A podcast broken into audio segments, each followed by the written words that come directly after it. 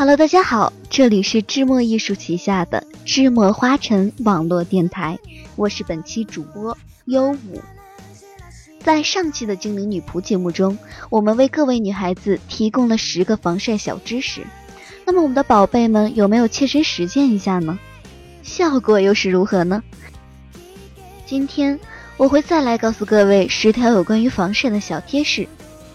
与上期的一起，帮大家驱走这炎热夏季的烦恼。那么下面我就要为大家介绍这以下的十条喽，希望大家也能够都记住。那么第一，不能吃感光蔬菜。如果是比较容易长斑的皮肤，盛夏季节最好不要吃感光蔬菜。芹菜、香菜、白萝卜等都属于感光蔬菜。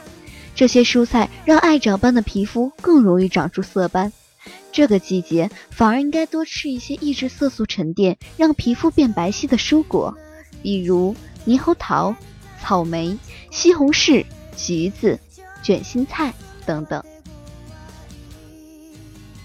二，晒后不能用热水洗脸，如果在外边晒了一天，再用热水洗脸，就如同被热水灼伤。只有凉水才能令毛孔收缩，令肌肤冷却下来，达到消热退红的作用。而使用了热水，会让毛细血管扩张、充血，出现片片潮红，甚至长出晒斑。尤其是游泳或者户外运动后，切记不要用热水洗脸。三，穿上彩色 T 恤抵挡阳光。衣服的防晒能力首先取决于衣服的质量，其次是色泽。比如，棉质衣服的 SPF 值大约为十五到四十，聚酯浅色衣服的 SPF 值大约在七到十，针织浅色衣服的 SPF 值大约是四到九。一件彩色的棉质 T 恤，它对紫外线的过滤效果要比白色的好上很多。营养到位，防护全面。几乎所有人都知道，维生素 C 是抑制黑斑的有效制剂，堪称美白之王。那么防晒肯定不会少了这个有力的帮手。平时一定要多食用一些含维生素 C 的水果。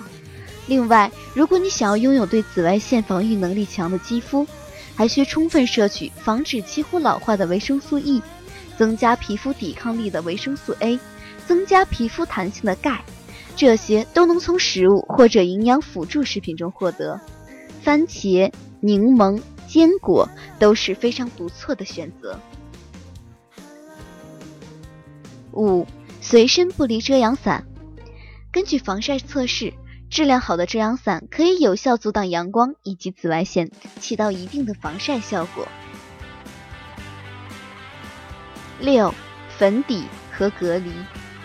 我们都知道，防晒值不能叠加，但是因为擦隔离或粉底不同于擦防晒霜，这些有颜色的东西必须要擦得轻薄。要想有好的防晒保护，只能靠多层叠加才可以达到一定的厚度。七，晒后修复。如果暴晒后皮肤发红，可以用冰镇的晒后修复啫喱涂一层厚厚的冰敷。或者其他温和补水的啫喱质地的东西，有利于给皮肤降温和补水。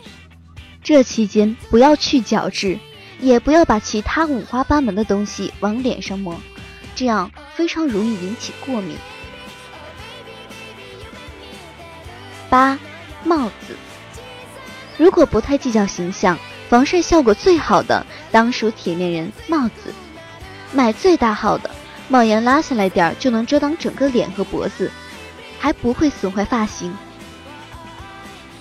九，太阳镜，眼睛是心灵的窗户，太阳镜这东西再怎么心疼钱也不要省，宁愿买一些口碑和质量都不错的大众品牌，也不要去买什么名牌的 A 货，以至地摊货。好看难看倒在其次，关键是镜片质量不过关，会直接伤害我们的眼睛。开车的人则更要注意，在保证品牌跟质量的基础上，尽量挑符合自己的面型、又遮盖周全的。戴防紫外线隐形眼镜的同学也仍要戴太阳镜，因为在晒太阳时，隐形眼镜顶多能保护到角膜，大面积的结膜还暴露在阳光下，并没有得到保护。十，美白要全面。美白功课需要提早着手，不要等盛夏来临才采取措施。二十五岁之前，皮肤具有可逆性，即使有黑色素沉着，也可以慢慢白回来。而二十五岁之后，肌肤更多的时候是要借助美白产品的保养，才能令肌肤恢复原有的白皙。好了，以上就是我们本期节目的全部内容了。怎么样呢？这些小贴士有没有帮到你呢？是否带给你一丝丝清凉？